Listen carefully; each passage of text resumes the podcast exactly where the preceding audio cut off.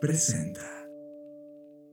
Bienvenidos a Conectando Puntos con Luis Armando Jiménez Bravo e Imelda Schaeffer. Bienvenidos a Conectando Puntos, el podcast en el que hablamos de economía, psicología, finanzas, sociología y básicamente cualquier área del conocimiento que nos ayude a tratar de entender este pequeño y loco mundo que llamamos sociedad. Conectando Puntos, un podcast de Black Creative Intelligence presentado por CESC Consultores.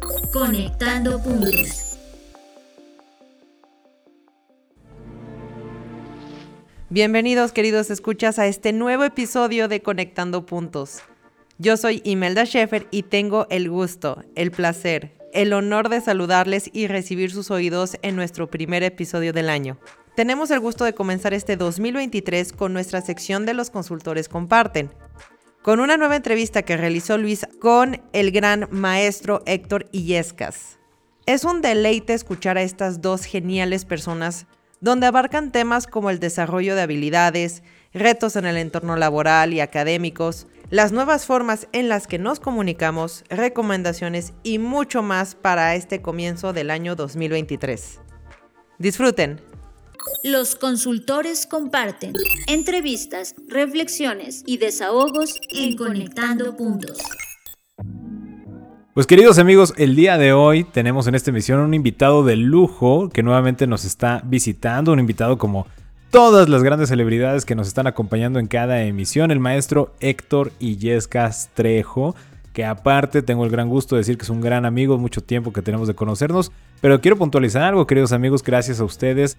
Fue el episodio más escuchado del año 2022 y por eso decidimos replicar esa hazaña ahora en 2023, como lo están escuchando recién iniciando el año. Entonces, es un gustazo, traemos varias preguntas porque con su amplia experiencia y aparte lo que está viendo en campo con estudiantes, en la parte académica, los retos profesionales y un 2023 que se está prometiendo muy retador en muchos aspectos, no solo en el ámbito académico, no solo en el ámbito profesional, sino también en la parte financiera, macroeconómica, política, sociológica y muchísimas situaciones más. Entonces, sin más, querido amigo, bienvenido a esta nueva emisión, ¿cómo estás? Luis, muchísimas gracias, muy contento, muy contento de esta invitación. La verdad es que pues me gustó mucho lo que trabajamos en el podcast pasado. El podcast pasado estaba iniciando como, como rector aquí en Tijuana. Y la verdad es que ah, personalmente me gustó mucho lo que platicamos. Creo que fue algo muy orgánico, creo que fue algo que tenemos los dos la misma formación, somos compañeros de la misma universidad. Y además los dos estamos con la, no nada más la misma formación de institución, sino también tenemos eh, los mismos posgrados. Y además estamos ahorita dedicándonos a la educación y a consultoría desde diferentes puntos, pero creo que eso hace que sea muy completo, ¿no? La, visión, sobre todo en esto de la parte educativa. 100% me encanta porque tienes toda la razón y creo que eso es lo que va a ser muy rica la entrevista porque justamente hoy, queridos amigos, el tema central que queremos abordar en esta entrevista son los retos profesionales para el 2023. Y ojo, aunque decimos 2023, seguramente esto que vamos a comentar a continuación tendrá vida para los siguientes 5 años posiblemente, porque si nos estás escuchando y estás arrancando la universidad, esto para ti es novedad. Son los retos 2023, pero van a configurar los retos para cuando estés egresando. Si ya eres un profesional, pues seguramente vas a vivir todos estos cambios que se van a estar dando económicamente. Y bueno, esto va a ser muy enriquecedor. Y sin más, nos vamos a ir a la primera pregunta, querido amigo. A ver, aquí es un tema muy importante a puntualizar. Desde tu experiencia educativa, que quiero volver a, recalcar, que es muy amplia, y más ahorita que estás en una posición directiva como rector, que estás teniendo una visión extremadamente amplia de la realidad que enfrentan los egresados, los estudiantes y también esta dinámica con maestros, padres de familia, etc. Todo el contacto que tienes con empresas, con asociaciones, con el área de gobierno, porque aparte eres una persona muy movida, por si no lo conocen, es una persona extremadamente emprendedora y proactiva, entonces anda metido en todos los asuntos. Con todo este contexto que tú manejas, ¿cuáles consideras que son las habilidades que los profesionales deben conectar en su perfil para este 2023? 2022, este año que estamos cerrando, ha sido un año complicado en general, ¿no? La manera en que estamos trabajando, la manera en que estamos colaborando. Yo estoy convencido que para el 2023 todas las habilidades que impacten en el éxito o fracaso de una interacción humana vamos a llamarlo habilidades blandas, es lo que tienen que incluir en su perfil. Y ahorita me voy a ir un poquito más a fondo con esto. Fíjate, muchos hablan de inteligencia emocional, ¿no? Es, un tema que sacamos a todo, el, todo el tiempo y es que te falta inteligencia emocional. De repente lo usamos mal, ¿no? Hay una persona que se enoja mucho y dice, ay, me falta inteligencia emocional. Eh, lo que es un hecho es que este libro de Daniel Goleman salió en 1995. O sea, el tema ya tiene mucho tiempo. Y, más allá de, de, la inteligencia emocional, sí es importante con esta, con esta reconexión que estamos teniendo, Hablo no nada más de la presencialidad. En realidad, la forma en que interactuamos de manera humana, como lo hacemos mucho tiempo ahorita a distancia, remoto, y, incluimos material full media, ¿no? Mandamos un mensaje y mandamos audio, mandamos foto y mandamos video. Oye Luis, ¿cómo estás? Haciendo una carne asada, hashtag, etiqueto la parrilla, mira aquí está mi niña y ahí va un video de cómo está cantando y te mando todo esto por audio, ¿no? Entonces, todas esas herramientas que, ahorita utilizamos para comunicarnos, que lo hacemos de manera muy normal, no tendrían sentido si nosotros no tuviéramos esta habilidad para interactuar con, los seres humanos. Y esta interacción, que va de la parte académica, pero, pero va de la parte en las empresas, administrativo, conozco a personas con mucho talento o personas que son muy buenas en lo que hacen, pero les falla la relación con otras personas les cuesta trabajo delegar, les cuesta trabajo liderear, eh, les cuesta trabajo el, manejo de, estrés. Entonces, en situaciones extremas, pues quieren hacer todo ellos solos, no tienen un equipo que se respalde, no confían en otras personas, no se comunican bien, porque también es muy importante el poder comunicarnos, ¿no? La, comunicación efectiva es súper importante y de repente pensamos que porque hablamos mucho, comunicamos bien, pero no necesariamente, ¿no? Hay gente que habla muchísimo y no te dice nada, no hay, no hay contenido, no hay contenido y no hay esta fuerza en lo que te está diciendo. Entonces, yo pondría, o sea, este sería el punto clave, medular, con la reconexión que estamos teniendo con la vida normal, ¿no? Todas las habilidades que impacten en el éxito o fracaso de una interacción humana. Eso es lo que tenemos que integrar, eso es lo que tenemos que desarrollar en los alumnos que estamos eh, preparando y eso es lo que tenemos que buscar también desde la contratación, porque otra vez, ¿eh? desde que nosotros contratamos a alguien, hay miles de pruebas, este, hay muchísimas pruebas que hace la, la empresa o que tenemos de diferentes despachos, pero de repente no nos damos cuenta es difícil en, pocas entrevistas, ¿no? Pero de repente podemos darnos cuenta que una persona es muy buena en algunas habilidades duras, o muy buena en, tiene mucha experiencia en algún proceso, pero no hace contacto visual, no es empático con las preguntas, y desde ahí nosotros nos podemos dar cuenta, pues que va a ser complicado. En la empresa dicen muchas personas que es como una segunda familia, ¿no? La, la empresa, y que estás más tiempo con tu organización que con tu familia eso es cierto. En realidad, no, esto que dicen que tiene que haber un balance entre tu vida personal y el trabajo, no es cierto. No es cierto porque pasamos mucho más tiempo en la organización, pasamos mucho más tiempo en el trabajo. Convivimos y convivimos con seres humanos. Entonces, eh, lo más importante es que entendamos eso, entendamos que los seres humanos tenemos emociones, estamos de buenas, estamos de malas, eh, tenemos envidia, tenemos muchas cosas con las que tenemos que interactuar todos los días y nada es determinante. O sea, puede ser que de repente pongas un límite con un compañero y de repente te lleves bien. Y hay, muchos clichés, ¿no? De no seas amigo de tus colaboradores, que no se te suban, que no se te trepen, este, y así, ¿no? Yo creo que todo depende. Mi óptica, cuando se lidera un equipo, pues todos somos seres humanos, todos tenemos diferentes emociones, todos tenemos diferentes situaciones personales por las que estamos pasando. Y si no podemos accionar o si no podemos trabajar en conjunto o no puedes delegar o no puedes hacer que un equipo persiga el mismo objetivo y esté empujando todo el tiempo, no importa, no importa que sepas la mejor programación que tenemos aquí, no importa que seas el mejor matemático, no importa que tengas cuatro maestrías, dos doctorados, o sea, eso no importa, porque lo que importa es que puedas mover a un equipo de trabajo. No sé si me extendí mucho, pero esta sería la respuesta del primer punto. No, al contrario, está excelente. Y en esto que mencionas, antes de pasar a la siguiente pregunta, quiero rescatar tres temas que me parecieron muy relevantes. Hablabas del tema de inteligencia emocional, que continuamente podemos estar confundiendo con temas de personalidad. O sea, una cosa es ser consciente de las emociones, empatizar, conectar, saberlas racionalizar o expresar. Y otro tema es la personalidad. O sea, al final del día, si tienes un carácter neurótico, bueno, tendrás que aprender a regularlo para ser funcional socialmente. Y también mencionabas el tema de las pruebas de selección. A mí me encantaría porque este es un tema pues para los retos, insisto, gente profesional, recién egresado, gente que está buscando trabajo. Eh, mencionas algo muy importante, la empatía al momento de que hacen las preguntas.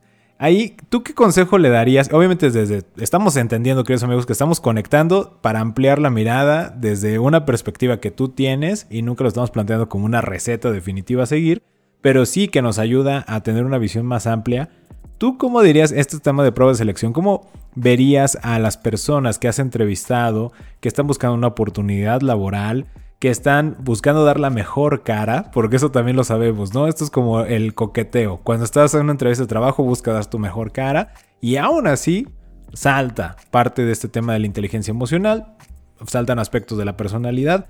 ¿Tú qué recomendarías a las personas que practiquen para que justamente pues realmente puedan mostrar su mejor cara en, estas entrevistas y en estas pruebas. Y esto es abriéndolo inclusive para selección este, de recién egresados, como dicen, sin experiencia, que luego les piden como dos medallas olímpicas y además hay un meme ahí muy gracioso al respecto. Pero también la gente que ya tiene mucha experiencia, ¿tú qué has visualizado? Ahí que les pudieras conectar de, a ver, miren, pues vamos a razonar esto, desarrollen esta parte. Me ha tocado estar en un par de entrevistas que hace mi, mi jefe, es rector zonal de todo Centro Norte y ha hecho entrevistas para posiciones muy estratégicas. Eh, sobre todo para zonales o regionales.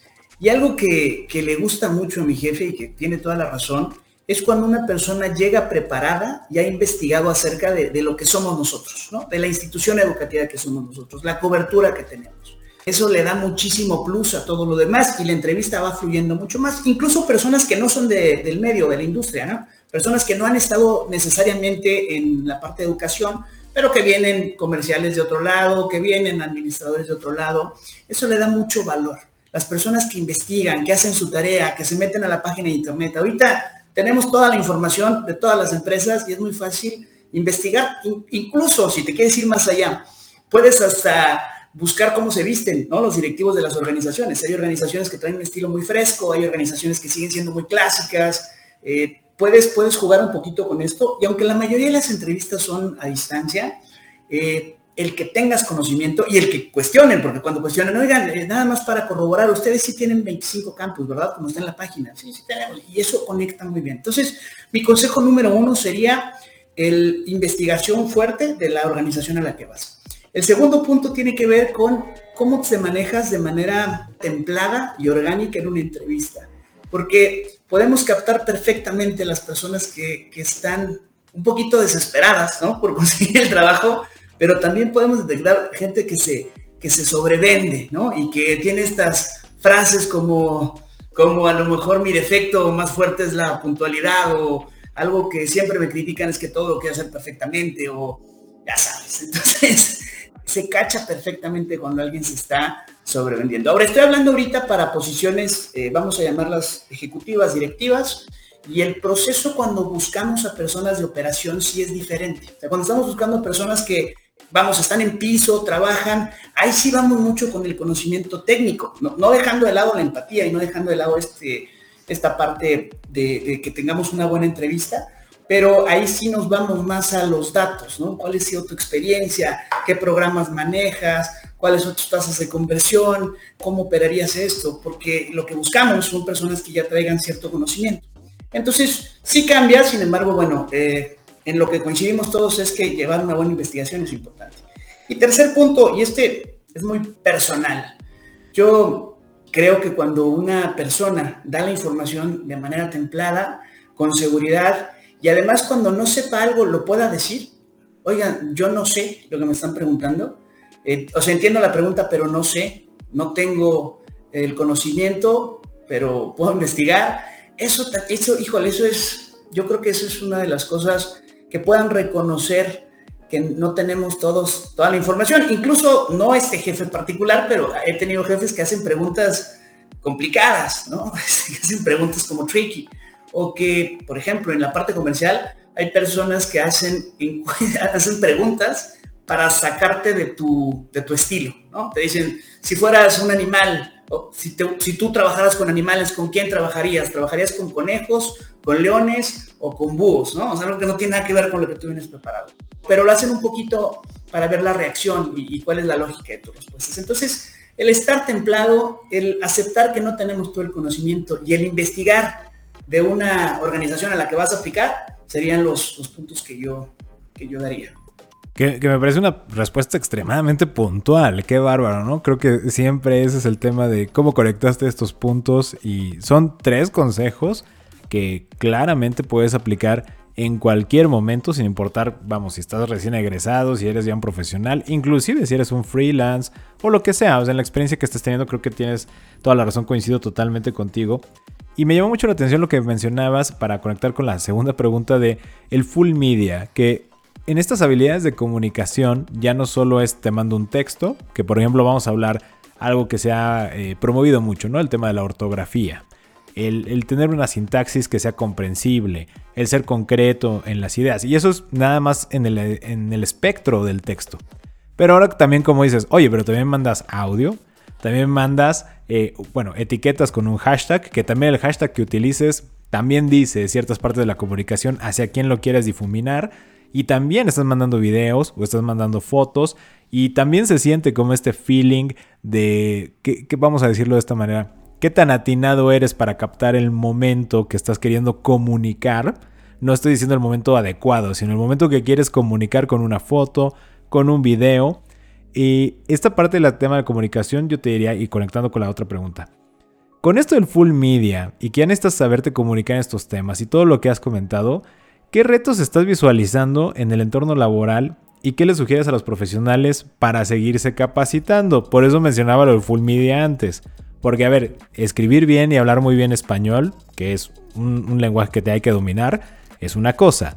Pero también ahora nos estamos comunicando por medio de fotos, de videos, de audios. Tu firma vocal importa. Por ejemplo, esos son los temas ahora novedosos, ¿no? La firma vocal, el storytelling, en cómo organizas las ideas. ¿Qué más se tendrían que preparar? Porque esto le va a aplicar a todos, ¿no? O sea, no importa el área en la que estés, eh, humanidades, administrativo, ingenierías, etcétera con esto que estamos conectando, ¿qué verías? ¿Qué más se tienen que empezar a capacitar? Todo se ha ido revolucionando muy rápido y poniendo el ejemplo de TikTok o poniendo el ejemplo de los videos cortos de Facebook, donde te cuentan en cinco segundos todo, te cuentan una historia, te cuentan, no sé si has visto tus videos cortos de recetas, donde te dicen cómo hacer short ribs en 20 segundos, te dicen cómo ponerte una corbata, antes usábamos mucho YouTube como tutorial, todavía, ¿no? No sabes cómo cocinar una este, tortilla española, te vas a YouTube. No sabes cómo hacerte un nudo de corbata clásico, vas a YouTube. YouTube sirve mucho de consulta. Pero ahora, estos videos que están pasando en las plataformas, estos videos cortos como eh, lo que pasa en YouTube y, que pasa en TikTok, es impresionante la cantidad de información que te dan en un impacto corto y que la gente se está, yo conozco personas que están horas y horas y horas, ¿no? Retomo un poco esto que decimos de full media, porque también hace tiempo salía con una, con una persona que se la pasaba tomando fotos de todo, absolutamente todo, videos, fotos, y entonces se dejaba de, compartir el, momento en el que estábamos por estar grabando y estar subiendo y subiendo y subiendo. Entonces, hablando de las redes sociales, yo estoy convencido que tiene que haber un balance. Pero lo positivo que tomo de las redes sociales es cómo podemos dar información puntual, información focalizada, eh, información que va a un segmento de mercado que te interesa y puedes comunicar en 20 segundos. Eso es, es como el elevator speech moderno. O sea, tú dime todo lo que tienes que saber en algo tan breve con full media, porque al final son videos, son imágenes. Este, nuestro cerebro está captando muchísima información. Y además, como son muchos videos, pues tienes que hacer un, un tema, algo que sea simpático, algo que conecte, algo que te guste para que lo puedas para que puedas tener la diferenciación. Tú no sabes cuál es el video si scrolleas el de arriba o el de abajo. Podrías tener un video súper impactante o alguna marca que sale con mucha energía, drones nuevos, música y luego vas tú, ¿no? Entonces yo rescato eso de que debemos como profesionistas y debemos en la parte académica el, poder dar información concisa, breve, que cause impacto para poder comunicar todo.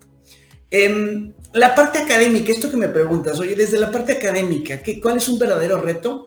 Y esto lo voy a hacer hacia los docentes un poquito. el reto que tenemos es la integridad académica.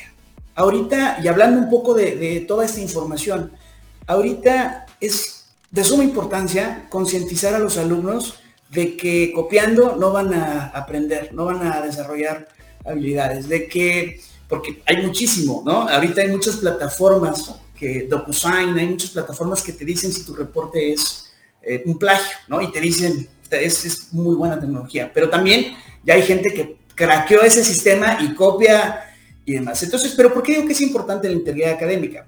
Porque las, y lo platicábamos la vez pasada, las instituciones privadas tienen diferentes indicadores y dentro de los diferentes indicadores, pues tienes uno muy fuerte es la retención. ¿Cuántos de tus alumnos eh, retienes de tu matrícula total? ¿Cuántos alumnos se quedan contigo? Obviamente, pues si deben dinero o están reprobados, pues son de los primeros que se van a ir. Pero eso ha hecho que algunas instituciones no se exijan tanto, no les exijan tanto a los alumnos, porque, y está mal, ¿eh? en algunos modelos el alumno es el que exige, como si fuera un servicio, como si tú fueras a, no sé, vamos a pensar que tú contratas un servicio de limpieza para tu casa y tú estás pagando, entonces tú dices que van a limpiar o no.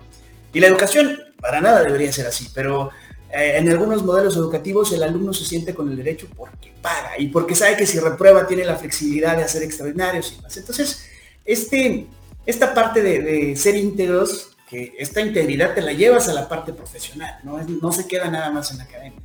Es uno de los retos que tenemos y es un, es un reto que para la parte laboral es muy importante.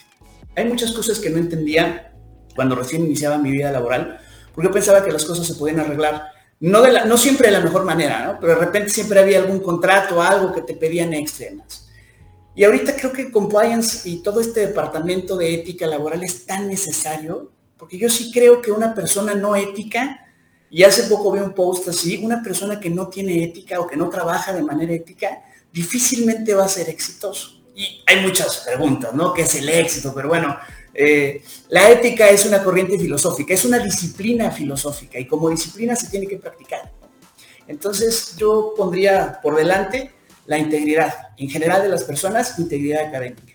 Y esto lo, voy a conectar con, si tú eres una persona íntegra que, adquirió capacidades, que estudió su licenciatura en ingeniería, que tiene todo el conocimiento y a la hora de, de entrar en la parte laboral, tienes desarrolladas estas habilidades de dar un mensaje conciso, un mensaje directo, un mensaje breve, no importa, puede ser médico puede ser arquitecto, puede ser diseñador, puede ser lo que tú quieras, ingeniero, puede ser un ingeniero civil. Si tú puedes comunicar de manera concreta y concisa y generar impacto, creo que vas a ser un profesionista que pueda diferenciarse de otros. Claro, wow. Y me parece otra vez nuevamente muy concreto y creo que es muy valioso justamente por empaquetar el máximo de contenido en el mínimo de continente. En la medida que podemos desarrollar, porque como bien dices, así como la ética es una disciplina y hay que practicarla, y eso implica un reconocimiento interior, hay que estar viendo, oye, yo cómo decido relacionarme con las otras personas, con el trabajo, en esta parte que mencionabas como si fuera servicio educativo, ¿no? O sea, porque pago, tengo el derecho de exigir situaciones, cuando lo que se debería exigir es más exigencia hacia ti para que te puedas preparar más para los siguientes retos, ¿no? Está como malentendida ese nivel de exigencia eh, en aras de facilitar, entre comillado, el desarrollo, cuando terminamos por inhibir ese desarrollo interior, como dicen algunos modelos educativos. Y esto lo voy a conectar con, nuestra tercera pregunta. Estamos viviendo un momento en el cual estamos notando recortes masivos de personal. ¿ok? HCBC, eh, por ejemplo, anunció que iba a despedir 2.000 personas, PepsiCo también que iba a recortar un 15% de la plantilla. Vimos el caso de Twitter, que es un caso muy particular con Elon Musk. Vimos el caso de Meta, que también corrió un montón de personas. Y vamos a ver esta desbandada comúnmente para, en aras de agilizar la operación, mantenerla esbelta, etc. ¿Tú qué opinas en, este contexto donde digamos está en juego el trabajo, para decirlo de esa manera? ¿Qué opinas de esta postura clásica de tienes que buscar volverte indispensable en una organización? ¿Estás de acuerdo con eh, esta visión todavía o la estás interpretando de una manera diferente? O más bien, ¿cuál es la interpretación que tú le das a esta expresión de vuélvete indispensable? Yo, a ver, y esto me gusta porque sí tengo experiencia en estos recortes que, alguna vez me llegaron a tocar. Y es interesante, Luis, porque uno pensaría que la persona con mejores resultados o que tuviera un performance intachable o que fuera la persona menos correcta para salir de la organización. Y a mí me tocó una época, no hace mucho tiempo, ¿eh? te voy a hablar del 2013, ¿no? a lo mejor hace nueve años, donde no importaban las métricas. Si no tenías una buena relación con el jefe, te ibas. Y hay muchas organizaciones así. Entonces, yo, a ver, primero no, nunca debemos de hacerlos indispensables porque eso también topa tu crecimiento. Si eres muy bueno en algo, híjole, pues ya no te lo lleves a la gerencia porque luego quién va a tener estos resultados. Híjole, ya no lo cambies de zona porque él maneja perfectamente la ciudad, porque es tan bueno que quién va a reemplazarlo. Entonces, por una tomas. Yo no creo que nadie sea indispensable, sí creo que son necesarios, las personas son necesarias. Y también creo que es muy importante desarrollar a las personas con las que tú trabajas. Em, necesario hablando de valores, pero necesario hablando desde valores creados y no creídos. Te voy a poner un ejemplo. Un valor creído es la persona que tiene 10 años en la organización y cree que por tener 10 años en la organización tiene que ser el siguiente gerente. Es, es, algo que él cree y, nos ha tocado mucho escuchar. Es que ya, ya le toca, es que ya se lo merece. Híjole, no, no, no te mereces nada, ¿no? Y un valor creado es el, el que vas creando con tu trabajo, es, son números. Oye, a ver, esta persona tiene tres bimestres dándonos el número uno, esta persona tuvo esta eficiencia en la que nos hizo ahorrar bastante dinero, esta persona logró posicionarnos en solo tres meses. O sea, el, valor eh, creado es eso, son números, son, es data, ¿no? No todo es tan frío, no, no podemos basar todo nada más en data, pero sí es importante el que demos cuenta que tenemos que volvernos necesarios, no indispensables, necesarios, desarrollando un equipo de trabajo y desde un valor creado, lo que tú le estás aportando a la organización y que se traduzca en números. Porque al final del día, a mí algo que siempre me ha facilitado las entrevistas es estar en la parte comercial y numérica, porque son los números. Te, te puede gustar mi forma de trabajo, no te puede gustar, te puede gustar la forma en que me expreso, no, pero el número es el número y ahí está es poco debatible, ¿no? Aquí están los resultados que tuvimos en 2018, 17, 19, 20, 21, 22.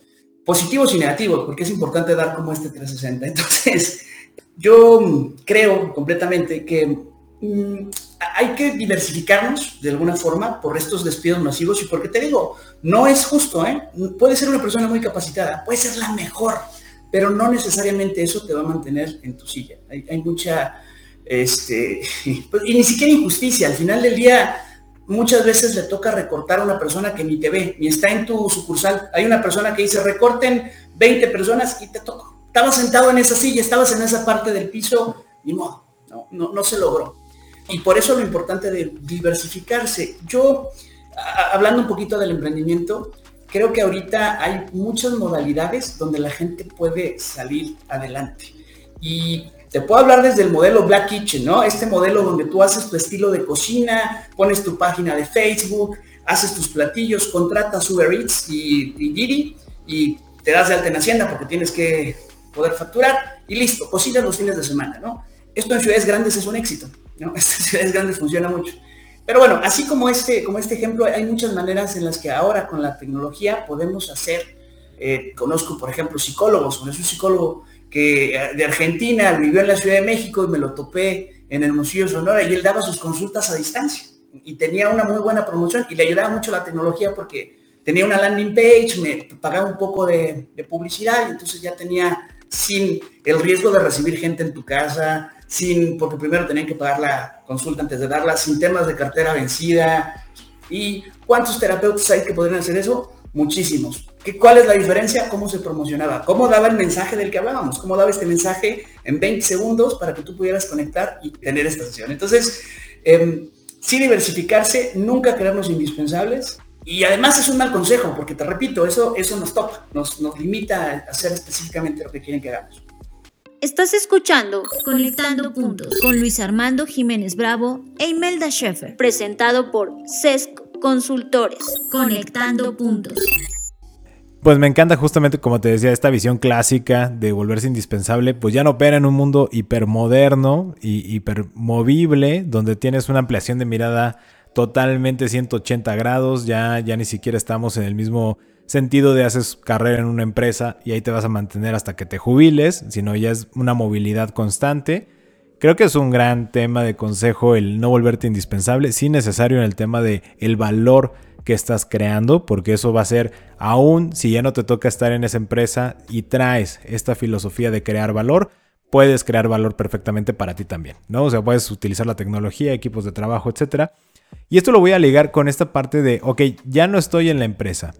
Eh, vamos a decir que fue en la entrevista. No me quedé. A nivel de actitud, porque creo que ya lo que te levanta en estos temas es la actitud que tú tengas, ya sea que si te quedes y tengas éxito, eh, como dices, sin entrar en el debate de qué es éxito, no nos vamos a meter a la deontología ni la ontología del éxito, pero si es un tema de actitud, el lidiar con la frustración, lidiar con el estrés, lidiar con los triunfos también, lidiar con la responsabilidad en aciertos y en fallos, lidiar con personalidades diferentes en un equipo de trabajo, proveedores, clientes, etc. En este sentido, ¿qué actitudes tú observas son más relevantes a cultivar para un óptimo desarrollo profesional? Y lo quiero conectar con todo lo que has mencionado. Hablábamos de inteligencia emocional, hablamos de empaquetar mensajes, hablamos de desarrollar habilidades de comunicación, hablábamos de volvernos necesarios, no indispensables, creando valor. Y aquí ya viene el tema de la actitud de, ok, ya me diste la parte técnica, por así llamarlo entrecomillado, pero ahora, ¿cómo lo enfrento como persona? O sea, eh, ¿cuál es la actitud que me sugieres desde tu perspectiva de lo que tú conoces y lo que tú has visto para poder enfrentar todos estos retos de lo que hemos estado conectando? Así como hace rato decíamos que de repente la inteligencia emocional no estaba bien aplicado el término muchas veces, eh, estoy convencido que nos pasa con psicología positiva, ¿no? Decimos, ay, hay que ser positivo, psicología positiva y hay que tener pensamientos positivos. Y muchas veces eh, creemos que eso es estar contentos todo el tiempo y estar sonriendo y estar saludando y estar diciendo, buenos días, señor Sol, buenos días. Pero no necesariamente, no, no es que estemos contentos todo el día.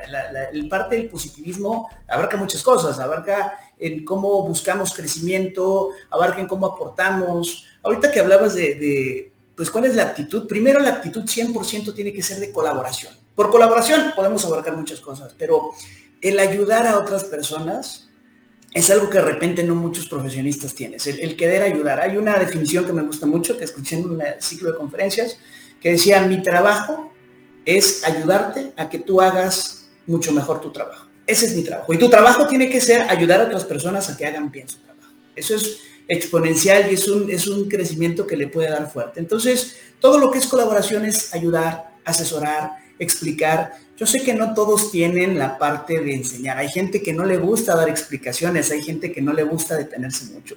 Pero es una, es una actitud muy importante el que desde siempre tengas la disposición de ayudar. Eso no te va a quitar el puesto, no te va a quitar liderazgo, no te va a, quitar nada el, el arremangarte y hacer las cosas cuando no están sucediendo, el que te acerques a la parte operativa, otra vez dependiendo de la jerarquía, pero el que puedas decir, tenemos un problema y no llegó el camión de la basura, pues hay que aventar los bolsos de basura, a ver, vamos, ¿quién me acompaña? Oye, o sea, el liderar con el ejemplo, pero el, meterte y el colaborar, colaborar, colaborar, me parece a mí algo maravilloso. Ahora, si esto lo complementamos con toda la resiliencia que puedes tener, toda la parte porque esto es cierto, tú te enfrentas a un mundo laboral que de repente no sabes por qué no te quedaste, sientes que te fue muy bien en la entrevista y no, no te llaman. Son pocas las empresas que te dicen, oye, gracias por participar.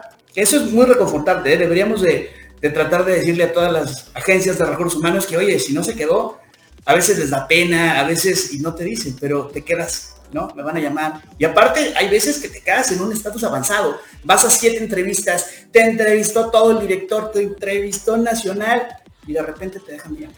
Entonces, eso, si no, si no tienes como este manejo de no pasa nada, vamos a seguir, eh, ese, ese manejo a la frustración, ¿no? Esa eh, que de repente las cosas no salen como tú quieres, eh, pues te puede dar para abajo y te puedes deprimir y puedes bajar la intensidad de tu búsqueda laboral, ¿no? Entonces una persona tiene que saber manejar la frustración y tiene que levantarse, sacudirse el polvo y, tener mucha, mucha energía y un plan de trabajo. Mira, esto es, esto es importante.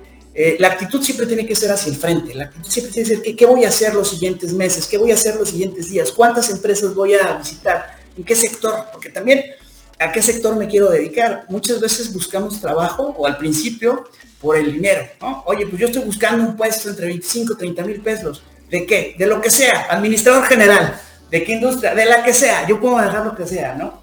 Y, este, y si no has tenido una experiencia sólida, pues difícilmente, porque no estás en el medio, ¿no? Y yo creo mucho en la diversidad y creo mucho que puedes hacer muchas cosas, pero después de determinado tiempo tu currículum sí va eh, tomando cierto perfil, ¿no? Oye, ¿a qué te has dedicado los últimos años? Pues, no sé, la parte comercial y ahora ¿por qué quieres estar en logística? ¿O por qué quieres estar en compras? No tiene sentido. Ah, porque me gusta mucho su empresa. Entonces, yo sí estoy convencido que, tienes que ver adelante, pero tienes que definir y tienes que, hay tantas oportunidades y tantas opciones que tienes que ir segmentando. Mira, sí en el norte, porque quiero decir que aquí en Tijuana hay mucha oferta laboral, pero en todo México y no sé si en todo el mundo, después de pandemia se reactivaron los empleos y mucha gente está teniendo trabajo porque muchas empresas están contratando. Aquí hay un tema de fuga de talento. Hay un tema que incluso hay campañas de recomienda a alguien para que entre a nuestra empresa y te ganas un bono de 4 mil pesos. Eso lo tienen los call centers aquí hay, mucha industria de call center que se les va la gente y pues no es tan fácil encontrar una persona responsable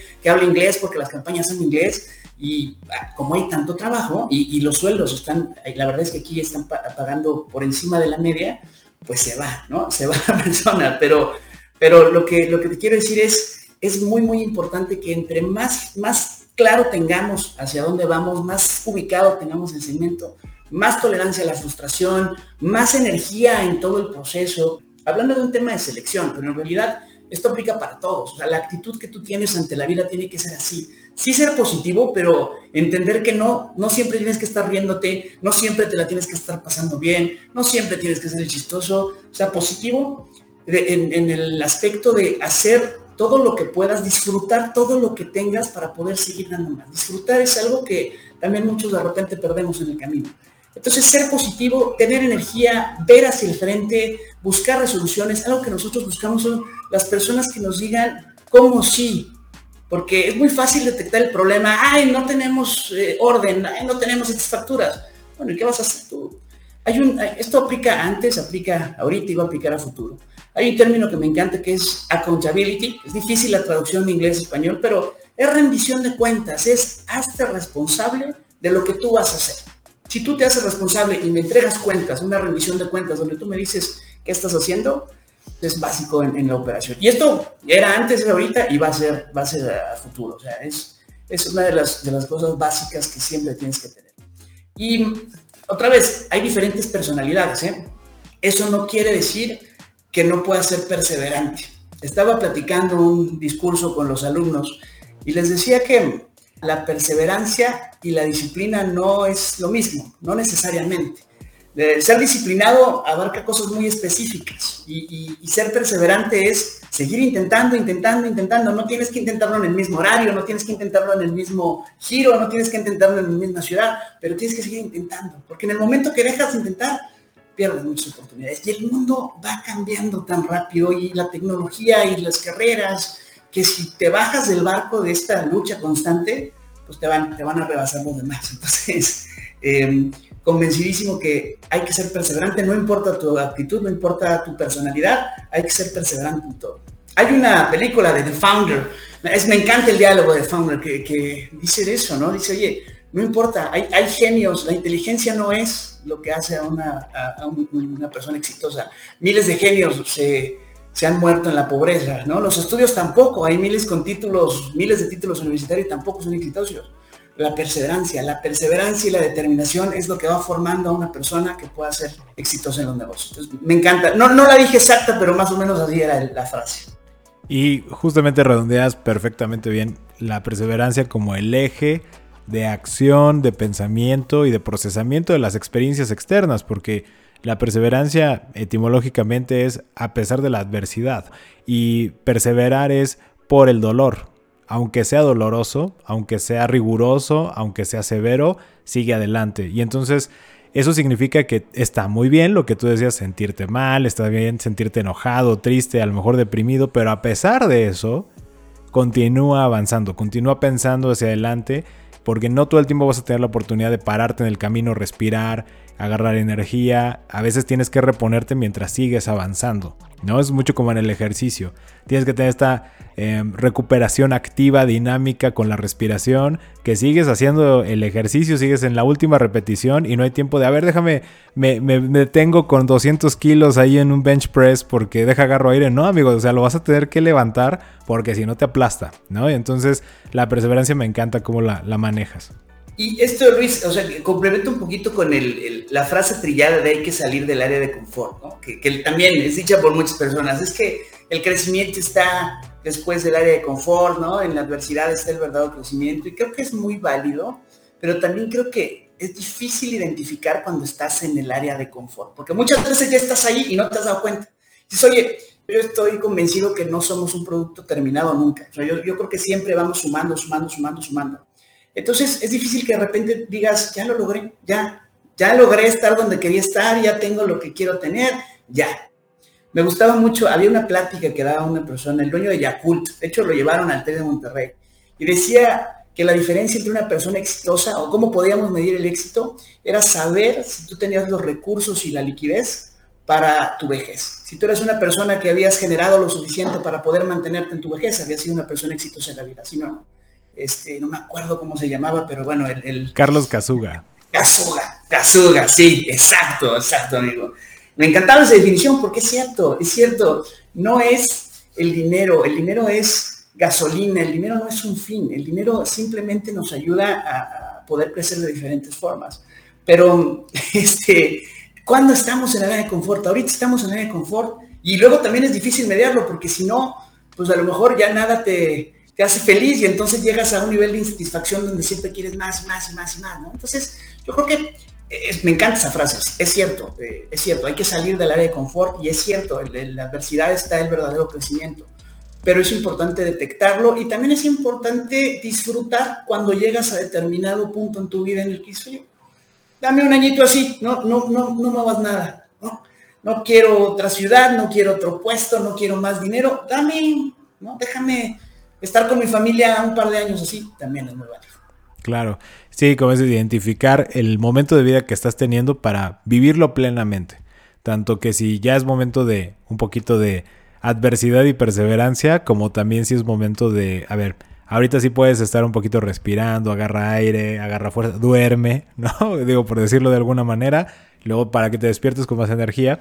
Y esto lo quiero conectar con nuestra última pregunta para ir cerrando, querido amigo.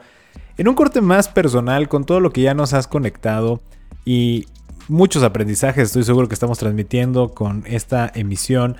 ¿Tú qué puntos estás conectando para este 2023 en tu desarrollo personal? Y esto, obviamente, insisto, es una pregunta muy personal, es algo muy particular, pero tú qué estás visualizando en tu 2023 y especialmente en el área educativa, que es un reto descomunal mantener una gestión educativa y aparte de seguirte desarrollando personalmente, ¿Cuáles son tus ejes, tus ejes de, a, poner atención en el desarrollo de 2023? Bueno, primero quiero decir que te, tengo que decir algo, tengo que confesar algo aquí en el estudio. Yo inicié el doctorado, iba a iniciar un doctorado en educación, pero descubrí que había uno en alta dirección. Entonces pensé que por la posición y eh, creí que alta dirección se complementaría muy bien con las maestrías en educación, que eso ya está. Empecé muy emocionado mi doctorado en alta dirección, primeras dos materias bien y segundas dos materias, entre miles de actividades que surgieron. Y el punto donde o estudias la maestría o estás un rato con tu hija, decidí dejar de tomar las últimas dos materias, ¿no? Me sentí mal. Oye, porque además yo ya puse LinkedIn estudiando doctorado, ya, yo ya, me digo doctor antes de ser doctor. Pero me sentí mal porque mi idea era comenzar a estudiar un doctorado, ¿no? Normalmente yo siempre pongo objetivos, siempre, y no nada más es un ejercicio de fin de año. Conforme va avanzando el año voy poniendo objetivos. A mí me funciona mucho ponerlos por escrito y revisarlos, porque creo que eso me da mucha, mucha visión de lo que quiero hacer. Y normalmente van muy apegados mis objetivos porque pues, van, van saliendo año con año. Pero este año, particularmente este año 2022, yo me iría un 50-50. Tenía objetivos que planteé en el 2021 pues, totalmente diferentes, ¿no? Uno era tener un segundo hijo, tramitar mi visa, este, mejorar tablas de Excel, ¿no? Mejorar mi inglés, estar en Hermosillo en los primeros lugares en el campus. Y de repente la vida dio vueltas, digo, el otro 50 se logró, pero así pasa. De repente, de los planes que uno tiene a, los planes que la vida te da, eh, sin sonar religioso ni sonar eh, muy espiritual, yo creo que 50-50. Lo que yo planeo, 50 y el otro 50 es una sorpresa y un giro que te da la vida. Porque al final ha sido un año con muchísimo crecimiento, ha sido un año con muchísimas cosas muy positivas, pero que si tú me hubieras preguntado en el 2021, oye, ¿Lo visualizaste? Pues la verdad no. Con base en este, en este previo, para el 2023, yo, repito, estoy muy contento en la ciudad. Este, ahorita estoy viviendo en Tijuana bueno, de los, de los, primero retomar los objetivos que no se pudieron concretar en el 2022, ¿no? Quiero tener un segundo hijo. La visa, la verdad es que empecé el trámite, pero tengo la cita hasta diciembre del 2023, entonces esperemos que sí, que sí tenga la visa para el 2023. Em, pero ahorita lo que yo puse en contexto lo del doctorado, porque ahorita para mí es muy importante disfrutar a la familia que tengo, mi familia nuclear, em, mi esposa, mi hija, y, poder tener todos estos momentos con la familia. Por ejemplo, esta Navidad viene, viene mi papá, viene mi mamá, han venido mis suegros. Tijuana ha sido la sede internacional y Yescas ahora. Pero cuando te digo enfocar a la, a la familia es buscar espacio, buscar tiempo, buscar calidad de vida, buscar diferentes... Hay muchas cosas que yo no sé, como me preocupa mucho porque yo tengo pues no, soy la persona más disciplinada en la parte alimenticia y me da mucho miedo que mi hija no, tenga eso, ¿no? Entonces, y así, muchas cosas, ¿no? Muchas cosas que, podría traducir a, mi hija, pero en realidad lo que quiero es fortalecer la, familia desde diferentes ángulos, sí fortalecerlo en el tiempo, pero también fortalecerlo en económico. Eso te lo quiero decir abiertamente, estoy buscando generar patrimonio, eh, estoy buscando generar recursos para tener, no nada más no quiero sonar como para tener un gran estilo de vida, no, no, para generar cosas, para generar un respaldo financiero, para poder pagar un seguro de gastos médicos que no están nada baratos y que si tienes a un niño son necesarios, ¿no? Y ese tipo de cositas que a lo mejor antes no importaban, ¿no? Antes estando soltero, híjole, te dolía algo y ibas a la farmacia y el doctor Simia que te diera lo que se pudiera. Pues ahorita ya no puedes, porque ahorita ya, este, ya tienes otra personita que pues no puedes llevar al doctor Simi, ¿no? Y, entonces parte de generar patrimonio y parte de tener una planeación financiera, que también, otra vez, es uno de mis, o sea, a mí me encantaría decirte, Luis, soy la persona más estratégica financieramente, la verdad es que tengo que estar buscando dónde, ¿no? Para que, para que se pueda ir generando. Pero es uno, o sea, a grandes rasgos es uno de los, de los objetivos. Ahora, importante, sí quiero seguir estudiando, sí quiero seguirme preparando. Tengo que encontrar tiempos porque aunque las, eh, los modelos que estoy ahorita son en línea y hay mucha flexibilidad, sí tuve, por, lo pronto en este año, sí tuve esta saturación de vuela a México, regresa, vete manejando a Mexicali, toma un evento académico, regresa, ten desayuno, y, luego sí podrías tomar la clase en el hotel, pero está saturado. Entonces, yo creo que lo más importante de, de, la parte educativa es que puedas aplicar lo que tú estás aprendiendo y que puedas hacer este aprendizaje donde, oye, me dijeron esto, me gustó mucho las primeras dos materias que sí puse atención y que sí pasé, porque todo lo que aprendí en, esa alta dirección eran completamente aplicables eh, y había temas que estaban pasando en mi, campus y que, que, me dieron mucho foco. Entonces, el tener tiempo para, para estudiar y bueno, familia, ¿no? Desde diferentes temas. Tener otro hijo, generar patrimonio. Estudios, quiero retomar el doctorado porque sí es importante y, la verdad es que me gusta. Ah, no te dije, además me metieron otros cuatro talleres diferentes larguísimos, excelencia en la documentación, ¿no? calidad académica, o sea, muchísimas que, bueno, tiene uno que cruzar. Y eh, como meta, meta laboral, sí me gustaría, eh, afortunadamente ha sido un año bueno, porque estamos en un campus que, que tuvo varios indicadores positivos. Todavía no llevamos este campus donde yo quiero, yo quiero que sea un campus con mucho más alumnos, mucho más matrícula, hay muchas áreas que podemos mejorar, eh, desde la contratación docente, porque nos cuesta trabajo tomar, así como los alumnos, de repente te, decía este fenómeno donde el alumno te, toma como si un servicio y porque él paga, él manda, me pasa también con los docentes, que de repente los docentes son este, estrellas y no le digas que tiene que hacer un curso porque se va, o no le pidas un comprobante del SAT porque no, no te lo quiere dar, o sea, hay muchas cosas, y de repente una de las, uno de los diferenciadores que yo busco que tenga mi universidad es eso, son los docentes. Sí las instalaciones, sí, a lo mejor sí los eventos, pero en realidad es el docente. Eh, este es el error que de repente estoy convencido que muchas personas cometen el, enfocar tus energías en cosas que no mueven mucho la aguja, ¿no? ¿Se va a quedar un alumno porque hagas un super evento del 16 de septiembre o se va a quedar porque tienes un gran docente? ¿Se va a quedar el alumno porque hiciste una gran feria de libro o se va a quedar porque le diste clases completas? se va a quedar contigo porque tienes una cancha de básquetbol o se va a quedar contigo porque le das empleabilidad, porque tienes contacto con las empresas. Entonces, enfocar siempre, siempre, siempre todo, todo, el, todo el negocio, toda la institución educativa que sea rentable es uno de los objetivos que yo tengo y te puedo dar números. Yo quiero tener un campus que tenga, de la matrícula que tenemos ahorita, 350 alumnos más. Tampoco nada, nada loco, ¿no? Una población, una población con 300 alumnos más de lo que ya hay. Y que creo que da, Creo que la plaza de Tijuana es muy buena, creo que tenemos los elementos, creo que tenemos a los docentes, creo que tengo un gran equipo de trabajo que tiene experiencia en, y, es algo que, que, a mí me respalda mucho. Y como manera personal, esto es, si quisiera hacer un viaje el siguiente año, todavía no defino bien, pero tiene mucho que no salgo del, país, claramente no puede ser Estados Unidos porque no tengo visa, pero me gustaría planear un viaje. Lo que pasa es que, fíjate, todos los objetivos como que depende uno del otro, porque si mi mujer se embaraza, pues no te quiero contar cómo va a ser el viaje. no, no, no, no se va a dar, ¿no?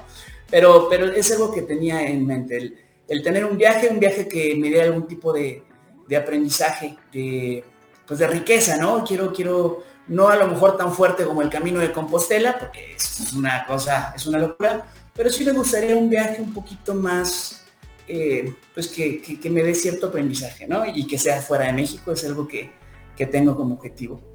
No, pues me parece excelente. Seguramente vas a conseguir todos y cada uno de los objetivos porque el eje es la perseverancia y como bien dices también el ser muy consciente de cuando te tienes que adaptar, cuando sea lugar de ser optimista, cuando tengas que superar las situaciones aunque no se acomoden todas, como dices, una depende de la otra y también hay que disfrutarlo.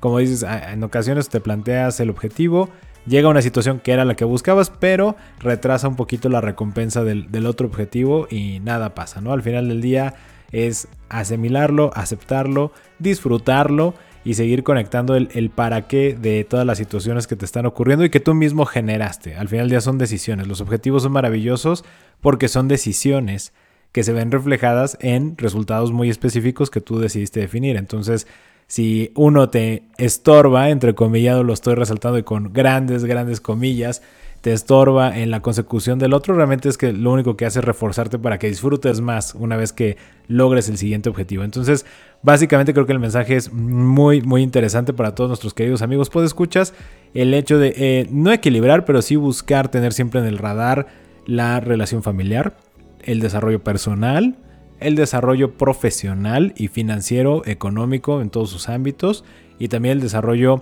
me voy a aventurar a decir, emocional, espiritual con este descubrimiento de experiencias que podemos tener y creo que todos podemos conectar justo con esas situaciones. ¿no? Y es muy bonito escuchar del lado humano, de decir, oye, todos los que nos están escuchando, también yo estoy queriendo lograr esas metas, también yo estoy buscando esas situaciones y siempre es muy bonito empatizar y ver que no estamos solos, que es por la razón por la cual estamos compartiendo contenido, para que podamos conectar, empatizar y ver que todos traemos ideas similares y que inclusive nos podemos apoyar a lograrlas. Entonces, si en algo complementamos, nos podemos apoyar mutuamente. Amigo, pues muchas gracias por habernos acompañado, pero antes de que cerremos, ¿algo más que nos quieras agregar? Fíjate, me gustaría cerrar con eso que estabas diciendo, de tomar decisiones. Yo estoy convencido que puedes tomar decisiones en la parte laboral o en la vida acertadas. También creo que puedes tomar decisiones en la vida laboral o privada equivocadas, puedes equivocarte. Y está bien, o sea, está bien tomar decisiones y equivocarte. Lo que creo que es inaceptable es no tomar decisiones. Eso ni en la vida privada ni en la vida profesional es válido. Tienes que tomar decisiones todo el tiempo. Puedes equivocarte, seguro, pero se toman decisiones. Con eso me gustaría cerrar. Me encanta. Y justamente ligado con todo lo que mencionabas, ¿no? De la accountability, inclusive de la ética, de decide, apropiate de esa decisión, hazte responsable y disfruta, porque las decisiones también te van a traer triunfos. Hazte responsable de esos triunfos y si te equivocaste, también hazte responsable de esas equivocaciones, pero en sentido de perseverar, aprender y seguir adelante, porque como dicen por ahí los franceses, no hay muerte de hombre y mientras nadie se muera y tú no te mueras, pues la vida sigue adelante y puedes hacer muchas situaciones, ¿no? Entonces, me encanta. Muchas gracias por habernos acompañado en esta emisión. Super campeón en este momento que estás en esta misión educativa. Muchas gracias por habernos acompañado, amigo. Te deseo el mejor de los días. Muchas gracias, Luis. Un abrazo. Te mando un abrazo desde Tijuana y nos estamos escuchando.